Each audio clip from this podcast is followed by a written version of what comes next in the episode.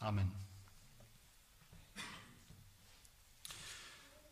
Wir lesen miteinander aus dem Buch Exodus, dem zweiten Buch Mose, Kapitel 15. Wir sind bei einem Höhepunkt, man muss sagen, einem, einem weiteren Höhepunkt aus diesem Buch mit vielen Höhepunkten, nämlich bei dem sogenannten Lied des Mose. Und wir lesen dieses Lied in Kapitel 15, die Verse 1 bis 21.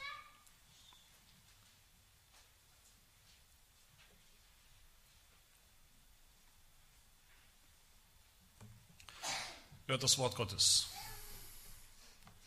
Damals sangen Mose und die Kinder Israels dem Herrn diesen Lobgesang und sprachen, ich will dem Herrn singen, denn hoch und erhaben ist er. Ross und Reiter hat er ins Meer gestürzt. Der Herr ist meine Stärke und mein Lobgesang, und er wurde mir zum Heil. Das ist mein starker Gott. Ich will ihn preisen. Er ist der Gott meines Vaters. Ich will ihn erheben. Der Herr ist ein Kriegsmann. Herr ist sein Name. Die Streitwagen des Pharao und seine Heeresmacht warf er ins Meer. Seine auserlesenen Wagenkämpfer sind im Schilfmeer versunken. Die Tiefe hat sie bedeckt. Sie sanken auf den Grund wie ein Stein. Herr, deine Rechte ist mit Kraft geschmückt. Herr, deine Rechte hat den Feind zerschmettert. Und mit deiner großen Macht hast du deine Widersacher vertilgt. Du hast deinen Grimm losgelassen, der verzehrte sie wie Stoppeln. Durch den Hauch deines Zorns türmte das Wasser sich auf, es standen die Wogen wie ein Damm, die Fluten erstarrten mitten im Meer. Der Feind sprach, ich will sie jagen, ich will sie ergreifen, ich will den Raub verteilen, will meine Wut an ihnen auslassen, ich will mein Schwert ziehen, meine Hand soll sie vertilgen.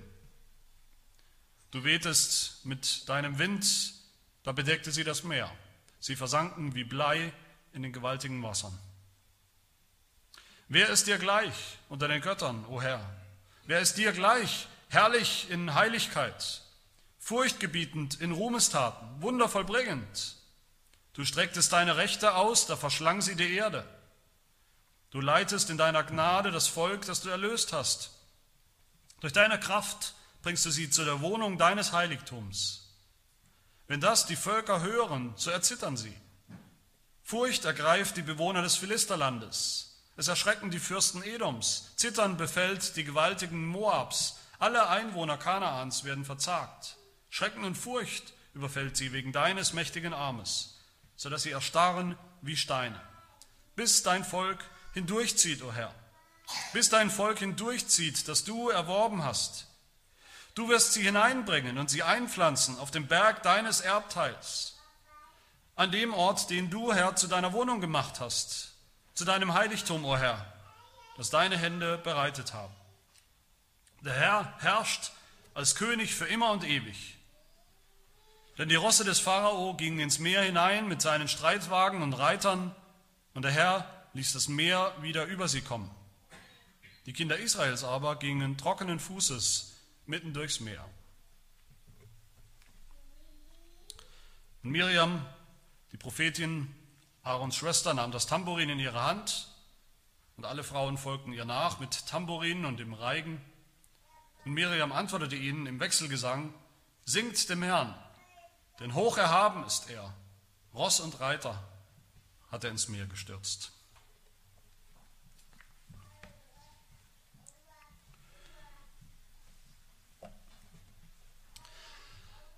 Eine ganz wichtige Beschäftigung, wenn nicht sogar die Hauptbeschäftigung des Christen, von jedem Christen, ist das Singen. Wenn wir zusammenkommen als, als Gemeinde zum Gottesdienst, dann lesen wir alle mit, hoffentlich. Hoffentlich haben wir gerade alle mitgelesen. Dann beten wir hoffentlich auch alle mit. Dann hören wir alle auf die Predigt. Aber besonders aktiv werden wir als Gemeinde im Singen, im Gesang. Christen Christen müssen singen, Christen sollen singen, Christen dürfen singen. Das Singen ist die eigentliche Haltung von Christen. Und damit meine ich nicht unbedingt, dass jedes Mal, wo wir uns als Christen, als Geschwister begegnen, vielleicht zu Hause auch, dass man eine kleine Gitarre oder eine kleine Ukulele mitnehmen muss und dann immer tatsächlich auch Lieder singen soll. Auch zu Hause oder auch bei der Arbeit sollen wir als Christen natürlich nicht ständig laut Lieder singen. Das würde irgendwann schwierig werden. Nein, wenn die, wenn die Bibel Christen beschreibt als Menschen, die singen, als singende Kreaturen, dann meint das vor allem eine Haltung. Das meint auch das konkrete Singen, natürlich auch mal lautes Singen. Das meint vor allem eine Haltung, eine bestimmte geistliche Haltung. Epheser 5, Vers 19. Redet zueinander mit Psalmen und Lobgesangen und geistlichen Liedern, singt und spielt dem Herrn in euren Herzen. Da fängt das an. Das ist die Haltung, die geistliche Haltung. Immer ein Lied auf den Lippen manchmal, aber immer ein Lied im Herzen. Und warum ist das eigentlich so? Wollen wir uns mal zum Einstieg fragen, warum ist das so, dass Christen singen, dass Christen zusammenkommen und, und singen, dass sie singen sollen, singen wollen? Ich weiß nicht, ob ihr euch schon mal Gedanken gemacht habt, das ist irgendwie vielleicht selbstverständlich. Aber man muss ja mal fragen, warum? Ich denke, was wir hier sehen in diesem Lied des Mose und auch des Volkes Israel, das natürlich mitgesungen hat, und auch was wir sonst in der Bibel sehen, ist, dass es mindestens drei gute Gründe gibt dafür, dass Christen singen. Mindestens drei. Man könnte noch mehr aufzählen, aber ich denke, das sind die Hauptgründe. Der erste Grund, warum wir singen, singen ist eine Antwort auf das, was Gott schon getan hat. Eine Antwort auf das Evangelium. Natürlich können wir Gott danken für das Evangelium indem wir beten, indem wir mit ihm reden. Das ist alles richtig, das ist auch wichtig, das sollen wir auch tun. Aber die beste Antwort, die beste Antwort auf das Evangelium, die Gott uns sogar vorschreibt in seinem Wort, das ist das Singen. Kolosser 3, Vers 16. Singt mit Psalmen und Lobgesängen und geistlichen Liedern dem Herrn lieblich in euren Herzen. Wir müssen verstehen, manche Menschen von, von außen sozusagen in der Welt, die verstehen das nicht. Christen singen nicht deshalb, vor allem, weil sie vielleicht alle musikalisch sind. Sowas wie ein alternativer Gesangverein. Oder weil Christen immer, immer fröhlich sind. Nein, unser Gesang ist in erster Linie geistlich und man könnte sogar sagen theologisch begründet. Es gibt einen guten geistlichen, theologischen Grund dafür, dass Christen singen. Das sehen wir gleich am Anfang dieses Liedes hier. Vers 1. Ich will dem Herrn singen, denn, das ist eine Begründung, denn hoch erhaben ist er, Ross und Reiter hat er ins Meer gestürzt. Das erinnert uns an all das, was Gott gerade getan hat. Deshalb wollen wir singen, sagt das Volk Gottes. Das Singen ist eine Antwort auf die Taten Gottes auf das Evangelium. Psalm 98, singt dem Herrn ein neues Lied. Auch Psalm 40, der Herr gab mir ein neues Lied in meinen Mund, ein Lob für unseren Gott. Das neue Lied, das hören wir immer wieder im Alten Testament und im Neuen Testament. Aber was ist das neue Lied? Das neue Lied ist eine neue Antwort des Volkes Gottes auf das Neue, was Gott getan hat. In, Im Evangelium, in Jesus Christus.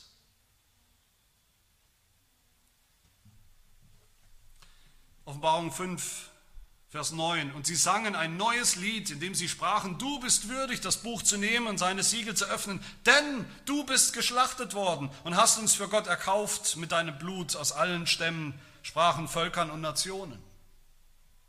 Ein Lied als Antwort für das, was Gott getan hat in seinem Sohn Jesus Christus. Das wir singen als Christen. Wo immer wir anfangen, Menschen anfangen, Gottes Lob zu singen, gerade auch unmusikalische Menschen, die vielleicht nicht in einem Gesangverein oder in einer Band singen oder auch sonst nicht singen. Menschen, die nicht sowieso immer fröhlich sind. Wenn wir singen, dann ist das ein Beweis dafür, dass das Evangelium bei uns angekommen ist. Das ist eine Antwort, eine ganz natürliche Antwort auf die gute Nachricht des Evangeliums. Und der zweite Grund, Warum wir singen? Singen ist ein Ausdruck des Vertrauens, dass Gott heute bei uns ist. Dass Gott heute uns hilft und führt und leitet und beschützt. Mitten in diesem Leben, das oft schwierig ist. Mitten in dieser feindseligen Welt, mitten in dieser gefallenen Schöpfung. Eigentlich, wenn man sich das bewusst macht, in welcher Welt wir leben, in welcher Zeit wir leben, da gibt es nicht viel Grund zum Singen. Gibt es Grund zu klagen, aber wenn wir uns bewusst machen, mit welchem Elend wir es zu tun haben, mit dem Elend da draußen in der Welt, mit dem Elend da drin, in uns selbst, in unserem eigenen Herzen, in unserem eigenen Leben, da gibt es nicht viel Grund zu singen. Menschlichen Grund. Wer trotzdem singt, der macht deutlich, dass er weiß, diese Welt, die wir vor uns sehen, das ist nicht die einzige Realität, das ist nicht die ultimative Realität. Und diese Weisheit der Welt, das, was als wahr und als weise gilt in der Welt, das ist nicht die einzige Wahrheit, das ist schon gar nicht die Wahrheit, das ist eine Unwahrheit. Das ist nicht die einzige Weisheit. Das ist nicht der Weisheit letzter Schluss. Und der Segen macht deutlich, dass er sich beschützt und geführt und getragen weiß, mitten in allem, was ihm Tag für Tag begegnet, was Tag für Tag über ihn hereinbricht, über ihn hereinstürzt. Und der dritte Grund, warum wir singen, singen ist ein Ausdruck des Glaubens an das, was noch kommt, an das, was Gott noch tun wird, an uns, an der Welt, in der Welt, in Zukunft. Singen ist auch auf die, auf die Zukunft ausgerichtet. Selbst wenn wir das Evangelium kennen, wenn wir das Evangelium angenommen haben im Glauben, wenn wir geantwortet haben, vielleicht mit Gesang im Herzen oder, oder mit den Lippen, irgendwann kommt, kommt der Alltag zurück für jeden Christen. Der Alltag mit all seinen Schwierigkeiten und wir merken, es ist gar nicht so einfach zu leben als Christ in dieser Welt. Es ist nicht einfach. Es ist sogar oft sehr schwer. Wir sind zwar erlöst und doch haben wir noch zu schaffen. Wir haben zu schaffen mit dieser Welt. Wir haben zu schaffen mit anderen Menschen, wir haben zu schaffen mit unseren Feinden, wir haben noch zu schaffen mit dem Teufel sogar. Wir haben zu schaffen mit uns selbst, unserer eigenen Schwachheit, unserer eigenen Sünde. Da könnte man denken, dass einem das Singen schnell vergehen kann. Dass Christen trotzdem singen, bei all dem, was wahr ist, was stimmt, mitten in den Niederungen des Lebens, das ist ein Zeichen das ist ein Ausdruck ihres Glaubens. Ihres Glaubens, dass noch etwas kommt. Etwas ganz Grandioses, etwas Wunderbares kommt. Dass nämlich die ganze volle Erlösung noch kommen wird. Die Vollendung kommen wird. Dass der Himmel noch aussteht. Dass der Himmel noch kommen wird. Und was ist der Himmel? Was ist der Himmel in der Bibel, wenn nicht eine Versammlung von Gläubigen, die singen? Und dazu noch von den Engeln, die auch singen, dem Chor der Engel. Das ist der Himmel. In der Offenbarung des Johannes, wie oft hören wir davon, dass die Engel und die Gläubigen und die Ältesten und wer auch immer da genannt wird, dass sie singen. Im Himmel werden wir alle singen. Und wenn wir heute singen als Christen, als Gemeinde, obwohl wir noch weit weg sind vom Himmel, mehr oder weniger weit weg sind vom Himmel, aber wir sind zumindest noch nicht da. Wenn wir heute singen, dann ist es ein Ausdruck, dass wir kapiert haben, dass noch etwas kommt, dass wir glauben, dass noch etwas kommt, dass diese Realität kommt, dass der Himmel kommt. Dann machen wir deutlich, dass wir jetzt schon Anteil haben an dieser Realität und dass wir uns freuen darauf, wenn wir alles haben. Wenn wir heute singen, ist das ein, ein radikaler Akt des Glaubens in dieser Welt. Keinem von uns, auch nicht dem besten Christen, auch nicht dem reifsten, geistlichsten Christen unter uns, ist es immer nach Singen zumute. Keinem von uns ist immer nach Singen zumute. Wenn wir sonntags zusammenkommen, vielleicht auch heute, ich weiß es nicht, kommen wir zusammen und dann schlägt man auf und ach, jetzt muss man schon wieder singen und manche denken vielleicht, eigentlich bin ich heute überhaupt nicht in der Stimmung, vielleicht singe ich heute auch gar nicht mit. Und vielleicht, ich hoffe, Hast du es auch schon erlebt, dass dann die Geschwister links und rechts anfangen zu singen, die Gemeinde fängt an zu singen und plötzlich warst du wieder, wieder angeleitet mitzusingen und bist selbst wieder gestärkt worden im Glauben, ermutigt worden, mitten in deiner Entmutigung. Wenn wir singen, dann spucken wir sozusagen der Welt und ihrer Traurigkeit ins Gesicht und wir sagen damit, wir glauben an etwas Besseres wenn wir singen, dann spucken wir dem Teufel ins Gesicht und allen unseren geistlichen Feinden. Weil Singen ist ein Ausdruck des Glaubens an eine bessere Welt, an eine kommende Welt. Ich glaube nicht, dass es eine Haltung gibt bei Christen, die der Teufel mehr hasst als das Singen. Wer singt, bei dem ist das Evangelium angekommen. Wer nicht singt, der kennt das Evangelium nicht wie die bekannten Verse eines Dichters sagen, wo man singet, lass dich ruhig nieder, ohne Furcht, was man im Lande glaubt. Wo man singet, wird kein Mensch beraubt, Bösewichter haben keine Lieder. Wer singt denn überhaupt? In Offenbarung In Offenbarung Kapitel 14, da hören wir auch vom Singen, vom Singen dieses neuen Liedes. Und wer singt da? Wer singt überhaupt? Und sie sangen wie ein neues Lied vor dem Thron und vor den vier lebendigen Wesen und den Ältesten. Und niemand konnte das Lied lernen, niemand konnte singen, als nur die 144.000, die erkauft worden sind von der Erde. Dieses neue Lied, um das es geht, dieses geistliche Lied, die gesungene Antwort auf das Evangelium, das können überhaupt nur die singen, die glauben. Und wenn wir so singen, im Herzen und auch mit dem Mund, trotz der Umstände unseres Lebens, dann dürfen wir uns gewiss sein, wir gehören zu diesen 144.000, dieser symbolischen Zahl, die Gott erlöst hat, die Gott erlöst, die Gott erlösen wird. Es ist ja interessant, wenn wir uns dieses Lied anschauen, dass wir in der Bibel nicht nur ein Lied des Mose finden, sondern gleich drei.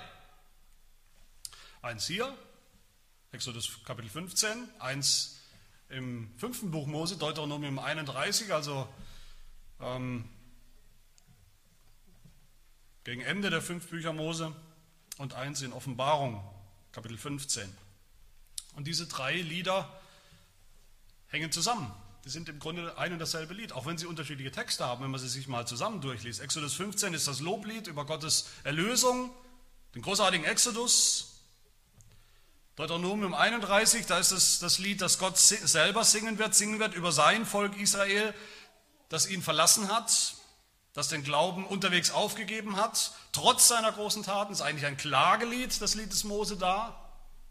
Und dann Offenbarung 15 ist es das Lied, das die wahren Gläubigen die den Glauben bewahrt haben, behalten haben, bis zum Schluss, dass sie singen werden im Himmel, in aller Ewigkeit singen.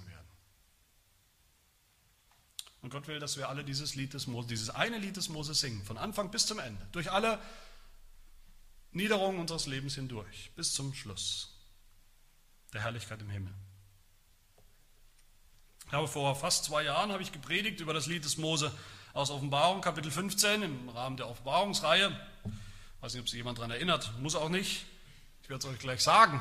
Ich habe da gepredigt, nämlich mit einer ganz einfachen Gliederung, nämlich die drei Punkte Auszug, Durchzug und Einzug.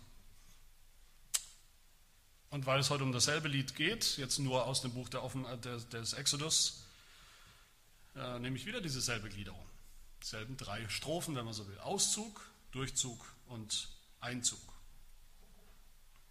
Die meisten, die sich auskennen, die meisten Ausleger, Bibelausleger, Prediger, die sagen, die erkennen mit Recht, dass das Lied des Mose in diesem Buch im Mittelpunkt steht, im Zentrum steht. Im ersten Teil des Buches haben wir gehört, wie Gott, wie Gott sein Volk herausführt, herausgeführt hat aus Ägypten, aus diesem Feindesland. Im nächsten Teil, also nach dem Lied, was jetzt beginnt, der nächste Teil, da werden wir sehen, wie Gott sein Volk hindurchführt, hindurchführt durch die Wüste bis hin zum Berg, zum Berg Sinai.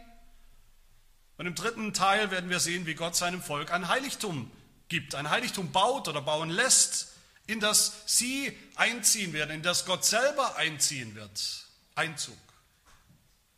Auszug aus Ägypten, Durchzug durch die Wüste und Einzug in die Wohnung Gottes, in das Heiligtum. Das sind die drei Strophen. Und ich hoffe, dass eine, eine Struktur auch dieses Buches, diese drei Strophen, die sich jeder merken kann. Wenn wir denken an das Buch Exodus, sollten wir daran denken. Auszug, aus Ägypten, Durchzug durch die Wüste, Einzug in das Heiligtum. Die erste Strophe, der Auszug. Das Lied erinnert uns daran.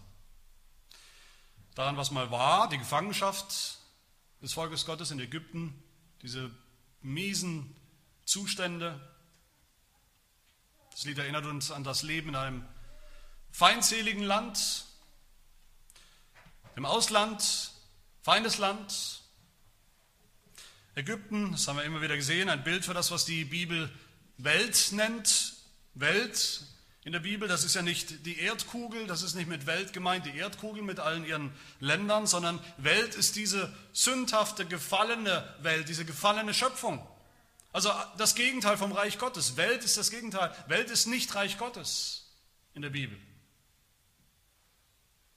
Ägypten ist die Welt. Die Welt ist das verlorene Paradies. Ägypten ist das verlorene Paradies. Jenseits von Eden. Die gefallene Schöpfung, die verfluchte Schöpfung. Die feindselige Welt, wo der Feind herrscht. Die Welt, die alles hasst, was mit Gott im Bunde steht. Wie Johannes schreibt im ersten Johannesbrief, wir wissen, dass die ganze Welt sich im Bösen befindet. Die ganze Welt, dafür steht Ägypten, die Welt im Bösen. Johannes sagt auch in 1. Johannes 3, wundert euch nicht, meine Brüder, dass euch diese Welt hasst. Warum hasst uns die Welt? Die Welt hasst uns, weil sie Gott hasst. Und wir gehören zu Gott. So hat der Pharao Gott gehasst und sein Volk, alle, die zu Gott gehören. Der Auszug aus Ägypten ist ein Bild des Auszugs der Gläubigen aus dieser Welt. Das tun wir nicht körperlich. Körperlich verlassen wir nicht diese Welt, zumindest nicht in diesem Leben. Aber das tun wir im Glauben. Im Glauben ist diese Welt nicht, nicht mehr unser Zuhause. Und so wie die Israeliten damals Ägypten überwunden haben, bei ihrem Auszug aus Ägypten, so sagt die Bibel, so haben auch wir die Welt überwunden im Glauben. 1. Johannes nochmal, 1. Johannes 5. Unser Glaube ist der Sieg, der die Welt überwunden hat. Unser Glaube ist der Exodus aus der Welt, ist der Exodus aus unserem Ägypten, der Auszug. Ein für alle Mal. Und diese Welt, dieses Ägypten hat auch einen Herrscher zweitens, den Verführer, den Antichristen, den Pharao. Deshalb erinnert uns das Lied des Mose auch an, diesen, an diese Gestalt, diesen Pharao, Vers 4, die Ausgeburt des Bösen schlechthin, der das Volk Gottes eben nicht ziehen lassen wollte, damit sie Gott dienen können. Das wollte er nicht, dass irgendjemand diesem wahren Gott dient. Er wollte das Volk Gottes unter seiner Fuchtel, unter seiner Sklaverei, unter seiner Gewalt halten, behalten. Der Pharao, der natürlich der Feind der Israeliten war, aber dieser Pharao war auch der Feind Gottes, heißt es hier. Vers 7, Gott hat seine Widersacher vertilgt. Gott hat seine Widersacher vertilgt. Also der Pharao ist nicht nur ein, ein, ein, ein, menschlicher, politischer Feind und Gegner der Israeliten gewesen. Er war der Feind Gottes. Gottes Widersacher. Und diesen Feind, auch diesen geistlichen Feind, hat Gott vertilgt, heißt es in diesem Lied. In den, in den zehn großartigen Plagen hat Gott das getan, hat Gott Krieg geführt gegen seinen Feind, seinen schlimmsten Feind, gegen das Tier, gegen den Drachen, gegen die Schlange, gegen den Teufel selbst. Und an diesen kosmischen Krieg und Kampf erinnert uns dieses Lied, wenn es sagt, Vers 3, der Herr ist ein Kriegsmann, Herr ist sein Name. Es wird deutlich, in den Plagen ist es deutlicher geworden als, als sonst wo, diese, diese Kriegsführung Gottes gegen den Anspruch des Pharaos, des satanischen Pharaos, Menschen in, seiner, in seinem Klammergriff, in seiner Gefangenschaft zu halten. Dagegen hat Gott Krieg geführt. Und so ist es auch in der Version dieses Liedes, des Liedes Mose aus der Offenbarung. Auch da geht es in der ersten Strophe um das, um den Auszug um das, woraus Gott sein Volk befreit hat, nämlich um das Tier, den bösen Pharao, wenn man so will, den Teufel, um die Plagen. All das wird da auch wieder aufgegriffen in der ersten Strophe, Offenbarung 15.1. Und ich sah ein anderes Zeichen am Himmel, groß und wunderbar, sieben Engel, welche die sieben letzten Plagen hatten. Denn mit ihnen ist der Zorn Gottes vollendet. Und die, welche als Überwinder hervorgegangen waren, über das Tier und über sein Bild und über sein Mahlzeichen, über die Zahl seines Namens, die ausgezogen sind, die standen an dem gläsernen Meer und hatten, was? Hafen Gottes. Und haben gesungen.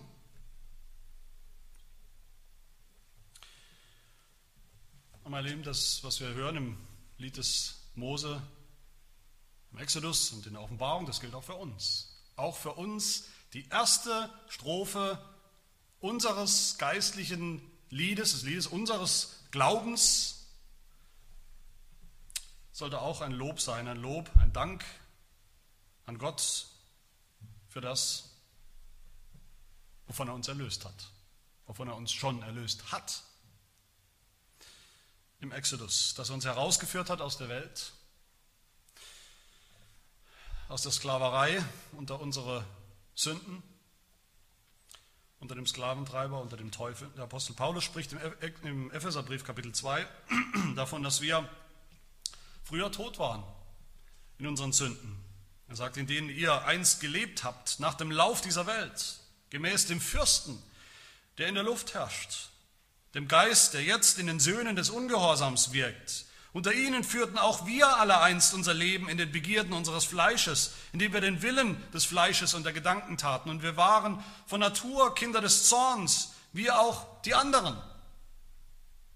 Das ist das, woraus Gott uns befreit hat, herausgeführt hat in unserem Exodus, aus dem, was wir früher waren. Unser Gott hat Ägypten zerstört durch die Plagen, hat die Welt gerichtet, die sündhafte Welt, die Stadt der Gottlosigkeit. Vers 6 hier in unserem Lied. Herr, deine Rechte ist mit Kraft geschmückt, Herr, deine Rechte hat den Feind zerschmettert. Mit einer großen Macht hast du deine Widersacher vertilgt. Die Offenbarung beschreibt eben auch unsere Erlösung von der Sünde, vom Teufel, also einen Auszug, einen Exodus, ein Exodus aus der Welt. Offenbarung 18. Nach diesem sah ich einen Engel aus dem Himmel herabsteigen, der hatte große Vollmacht. Und die Erde wurde erleuchtet von seiner Herrlichkeit und er rief kraftvoll mit lauter Stimme und sprach, Gefallen, gefallen ist Babylon, die Große und ist eine Behausung der Dämonen geworden, ein Gefängnis aller unreinen Geister und ein Gefängnis aller unreinen und verhassten Vögel. Das ist die Stadt, die böse Stadt, die Stadt der Gottlosigkeit, die Stadt dieser Welt. Und ich hörte eine andere Stimme aus dem Himmel, die sprach, geht hinaus aus ihr, mein Volk, zieht aus, damit ihr nicht ihrer Sünden teilhaftig werdet damit er nicht von ihren Plagen empfangt, denn ihre Sünden reichen bis zum Himmel und Gott hat ihrer Ungerechtigkeiten gedacht. Wir sind schon ausgezogen aus dieser Welt, wenn wir glauben. Aber diesen Auszug erleben wir eben nur im Glauben. Das heißt dann aber auch, dass wir diese Welt auch aktiv hinter uns lassen sollen, müssen mit ihren sündhaften Lebensweisen, Denkweisen, Versuchungen, weil diese Welt schon gerichtet ist. Deshalb sagt Gott, geht hinaus aus ihr. Lasst sie hinter euch. Die zweite Strophe, die zweite Strophe des Lieds des Mose hier ist ein Lob Gottes für den Durchzug. Also das erste, die erste Strophe ist der Auszug, die zweite, wie gesagt, der Durchzug. Das Lied erinnert uns dann an die Tatsache, dass das Volk Gottes eben nicht ausgezogen ist aus Ägypten und dann sozusagen unmittelbar im verheißenen Land angekommen ist. Also Auszug und sofort Einzug. Das ist nicht der Fall. Nein, mit dem Auszug aus Ägypten hat ein langer Durchzug angefangen für das Volk Gottes. Um wirklich aus Ägypten herauskommen und ziehen zu können, war ein Durchzug nötig, der Durchzug durch das Meer. Das Volk musste durch das geteilte Meer hindurchziehen. Das Volk musste durch die Wüste hindurchziehen.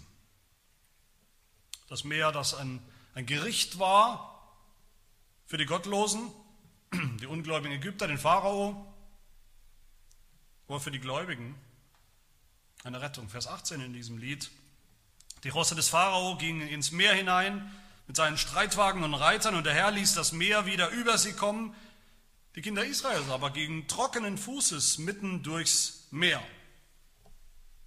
Und wir haben, haben uns das angeschaut, dass das Volk Gottes, die Israeliten, nachdem sie befreit waren, herausgeführt waren aus Ägypten, waren sie wahrscheinlich schockiert. Sie waren überrascht, sie waren enttäuscht darüber, dass sie jetzt erst noch einen Umweg gehen mussten, den Umweg durch die Wüste, dass sie dann ankamen an, an dem Meer, wo sie nicht wussten, wie es weitergehen soll. Wer hätte das gedacht? Dass der Ausweg aus der Wüste von dem Pharao, der ihnen auf den Fersen war, dass dieser Ausweg mitten durch das Meer hindurchgehen würde. Menschen wären nicht auf die Idee gekommen. Kein Mensch wäre auf die Idee gekommen. Aber Gott hat sie geführt, dieses Volk. Er hat sie geführt aus Ägypten heraus, er hat sie geführt durch die Wüste, er hat sie geführt ans Meer, er hat sie geführt durch das Meer hindurch. Und er wird sie auch noch weiterführen, sein Volk, wie wir sehen werden. Auf der großen Wüstenwanderung, die ja noch kommt. Und all das erinnert uns das Lied, wenn es heißt in Vers 13, du leitest in deiner Gnade das Volk, das du erlöst hast. Gott leitet sein Volk auf diesem Durchzug. Und wie tut er das? Wie hat Gott sein Volk geleitet? Wir erinnern uns, er hat sein Volk geleitet, ganz sichtbar, greifbar, in Form einer, einer Wolkensäule am Tag, in Form einer Feuersäule in der Nacht, sodass sie immer weiterziehen konnten. Das ist, wie es heißt, Tag und Nacht konnten sie ziehen. Es brauchte keine Pause. Sie konnten durch alle Schwierigkeiten, durch alle Hindernisse hindurch, konnten sie ziehen. So hat Gott, Gott sein Volk damals geleitet und, und das sind Bilder für uns. Bilder für uns im Glauben, Realitäten für unser Leben im Glauben. Wir brauchen natürlich nicht zu suchen nach der Wolkensäule, nach der Feuersäule, die uns äußerlich irgendwo steht und die uns zeigt, wo wir hingehen müssen. Wir haben etwas viel Besseres in unserer Mitte als Gemeinde, als Gläubige. Die Wolke war immer schon ein Bild für die Herrlichkeit Gottes, die Herrlichkeit seines Geistes, die Gegenwart seines Geistes. Und wo der Geist Gottes damals noch äußerlich da war, um sein Volk zu leiten, so ist er jetzt in uns, den Gläubigen, um uns zu leiten.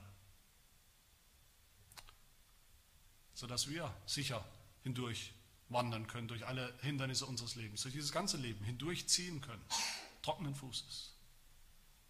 Nummer 8, 14 schreibt der Apostel Paulus, denn alle, die durch den Geist Gottes geleitet werden, die sind Söhne Gottes. Denn ihr habt nicht einen Geist der Knechtschaft empfangen, dass ihr euch wiederum fürchten musstet, wie damals in Ägypten, sondern ihr habt den Geist der Sohnschaft empfangen, indem wir rufen, aber Vater, und wissen, dieser Vater führt und leitet uns, sein Volk. Dieser Geist leitet uns in dieser Welt. Wir sind noch in der Welt, aber wir sind nicht mehr von der Welt und der Geist leitet uns auf diesem Leben als Christen. Das Lied erinnert uns an die wichtige Realität, dass unser Leben eben noch umkämpftes Gebiet ist. Ein umkämpftes Leben, ein Leben, in dem wir kämpfen müssen. Selbst nachdem Gott den Pharao besiegt hat, den Pharao überwunden hat, durch die Plagen, obwohl der Kampf so eindeutig für Gott ausging, der Kampf so eindeutig verloren ist, verloren war für den Pharao, ist der Pharao immer noch aktiv und auch daran äh, erinnert uns dieses Lied, Vers 9, wie er sagt, ich will sie jagen. Der besiegte Pharao sagt das. Ich will sie jagen, ich will sie ergreifen, ich will den Raub verteilen, ich will meine Wut an ihnen auslassen, ich will mein Schwert ziehen, meine Hand soll sie vertilgen. Das ist die Realität, die geistliche Realität, dass der Teufel selbst die Erlösten, die Befreiten Gläubigen immer noch nicht einfach ziehen lässt, nicht einfach gehen lässt, sondern uns nachstellt. Unser ganzes Leben lang stellt er allen Gläubigen nach und will sie zu Fall bringen. Aber der Herr führt und leitet uns, kämpft für uns und führt uns durch all dies hindurch. Das sehen wir auch wieder im Buch der Offenbarung. In dieser Version des Liedes Mose in Kapitel 15 wir finden dieses, dieses Lied ja auch nicht zufällig in Kapitel 15, das heißt mitten in den, in den Bildern, in den Visionen des Zornes, des Gerichts Gottes, wo die Schalen seines Zornes ausgegossen werden über die Welt, über die Erde, über seine Feinde, über das Tier. Der Sieg ist schon errungen durch die Plagen durch seinen Zorn, den er ausgegossen hat. Aber trotzdem sehen wir da, wie das Tier noch Schaden anrichtet, wie das Tier den Gläubigen noch Schaden anrichtet, wie das Tier sogar Gläubige tötet. Das Lied des Mose in der Offenbarung, von wem wird es gesungen?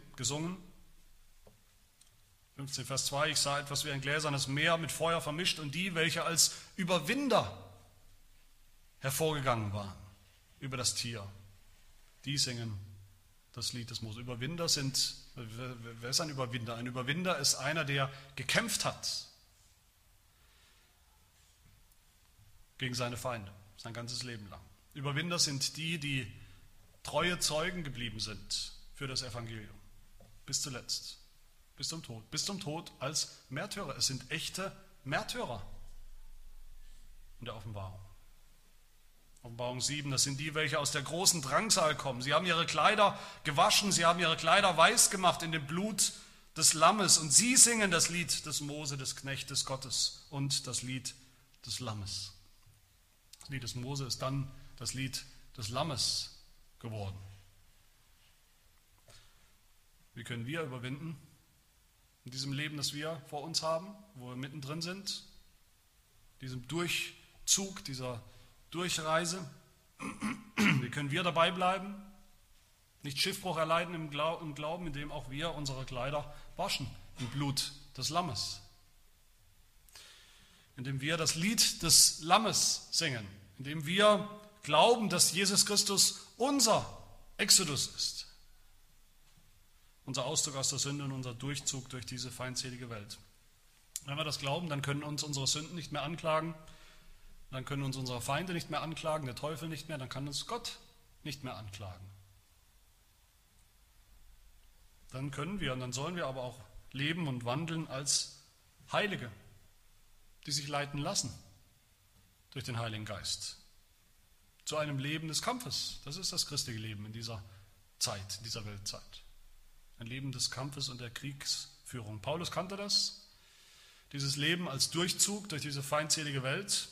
Deshalb ermahnt er uns, im Epheserbrief Kapitel 6 zieht die ganze Waffenrüstung Gottes an, damit ihr standhalten könnt gegenüber den listigen Kunstgriffen des Teufels. Denn unser Kampf richtet sich nicht gegen Fleisch und Blut, sondern gegen die Herrschaften, gegen die Gewalten, gegen die Weltbeherrscher der Finsternis dieser Weltzeit, gegen die geistlichen Mächte der Bosheit in den himmlischen Regionen. Deshalb ergreift die ganze Waffenrüstung, damit ihr am bösen Tag widerstehen könnt und nachdem ihr alles wohl ausgerichtet habt, euch behaupten könnt. Bist du so ein Überwinder, nicht durch eigenen Heldesmut, durch eigene Kraft, sondern im Glauben an Jesus Christus. Einer, der seine Kleider gewaschen hat im Blut des Lammes, einer, der diese Waffenrüstung angezogen hat und der sie jeden Tag neu anzieht. Einer, der kämpft gegen die Welt, ihre Verlockung, gegen das Fleisch, die Sünde, gegen den Teufel. Durch den Geist, der dich leitet. Ich hoffe und ich bete, dass Gott das Lied des Mose in der zweiten Version, in der Version von, von Deuteronomium 31 und 32, dass er dieses Lied nicht singen muss über irgendjemanden von uns. Dieses Klagelied Gottes über sein Volk, das ihn verlassen hat, das aufgegeben hat auf dem Durchzug durch die Wüste, das gescheitert ist, weil es nicht auf ihn vertraut hat. Wenn wir kämpfen, wenn wir überwinden, unter der Leitung des Heiligen Geistes, dann werden wir auch wohlbehalten, trockenen Fußes durchziehen durch dieses Leben und eines Tages einziehen. Und das ist die letzte Strophe, der Einzug. Die letzte Strophe dieses Liedes nach dem, nach dem Auszug aus Ägypten, nach dem Durchzug durch erst die Wüste und dann das Meer und dann nochmal die Wüste, dann kommt endlich der lang ersehnte Einzug. Vers 13. Durch deine Kraft bringst du sie zu der Wohnung deines Heiligtums. Noch einmal Vers 16 dann. Bis dein Volk hindurchzieht, o oh Herr, bis dein Volk hindurchzieht, das du erworben hast, du wirst sie hineinbringen und sie einpflanzen auf dem Berg deines Erbteils, an dem Ort, den du, Herr, zu deiner Wohnung gemacht hast, zu deinem Heiligtum, o oh Herr, das deine Hände bereitet haben. Der Herr herrscht als König für immer und ewig. Ich habe es eben gesagt, Singen ist ein Ausdruck, ein Ausdruck des Glaubens an eine kommende Welt, an das künftige Zeitalter, wie, wie das Neue Testament sagt. Eine bessere Welt. Das sehen wir hier in dieser letzten Strophe, da singen die Gläubigen damals und heute singen die Gläubigen da vom, von drei Dingen, vom verheißenen Land, vom Tempel und von der neuen Schöpfung. Das Volk Gottes wusste, dass Gott nicht nur bei ihnen war im, im, Durchzug Da ist Gott bei ihnen, aber sie wissen nicht so richtig, wo es überhaupt hingeht. Sie wussten, der Weg ist nicht das Ziel. Das Ziel wartet auf sie. Das Ziel ist das verheißene Land. Das Ziel ist dieses Land, das Gott ihnen versprochen hat, dieses Land, wo Milch und Honig fließt, dieses Land, wo das Volk Gottes endlich angekommen ist, endlich zu Hause ist. Und wir wissen, alle Gläubigen wissen, alle Gläubigen auch damals schon wussten, dass dieses Land, dieses verheißene Land eigentlich niemals eine echte Heimat auf der Erde war. Nicht irgendwo in der Welt, sondern ein ganz anderes Land, ein himmlisches Vaterland.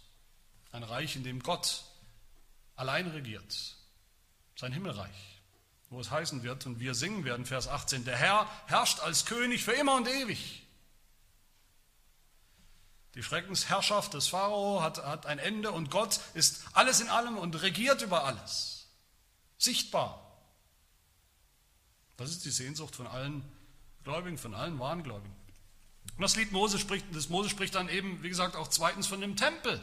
Der Auszug, der Durchzug, das war immer schon dazu da, dass Gottes Volk was tun kann, dass sie ihrem Gott dienen können. So hat es Mose immer wieder gesagt zum Pharao. Lass mein Volk ziehen, damit das Volk Gottes seinem Gott dienen kann. Und so singen die Gläubigen Vers 13 hier. Durch deine Kraft bringst du sie zu der Wohnung deines Heiligtums. Das ist der Tempel. Das ist der Tempel, wo Gott wohnt, wo Gott und Mensch ungetrübte, intensivste, intimste Gemeinschaft haben können, wo sie ihm dienen können und Gott ihnen dient. Vers 17, du wirst sie hineinbringen, sie einpflanzen an dem Ort, den du, Herr, zu deiner Wohnung gemacht hast. Dieser Tempel, wo Gott wohnt, ist nichts anderes als der Berg Gottes in der Bibel.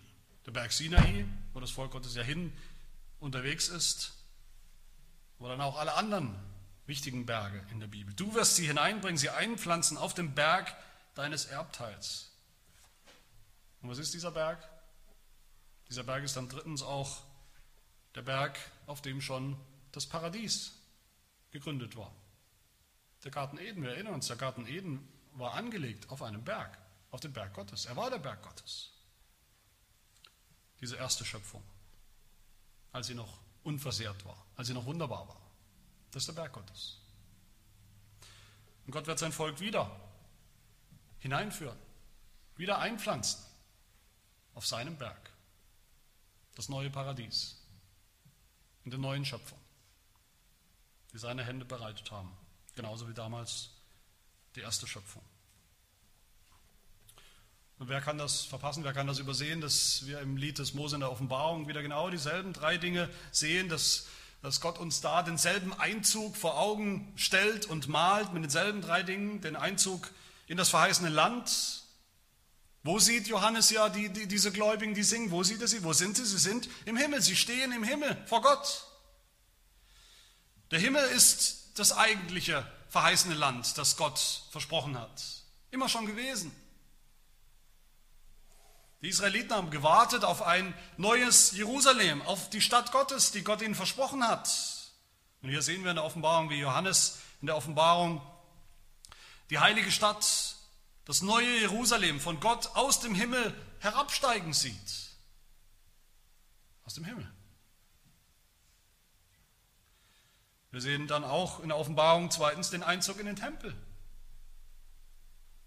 Offenbarung 15, Vers 4. Wer sollte dich nicht fürchten, o Herr, und deinen Namen nicht preisen, denn du allein bist heilig. Ja, alle Völker werden kommen und vor dir anbeten, denn deine gerechten Taten sind offenbar geworden.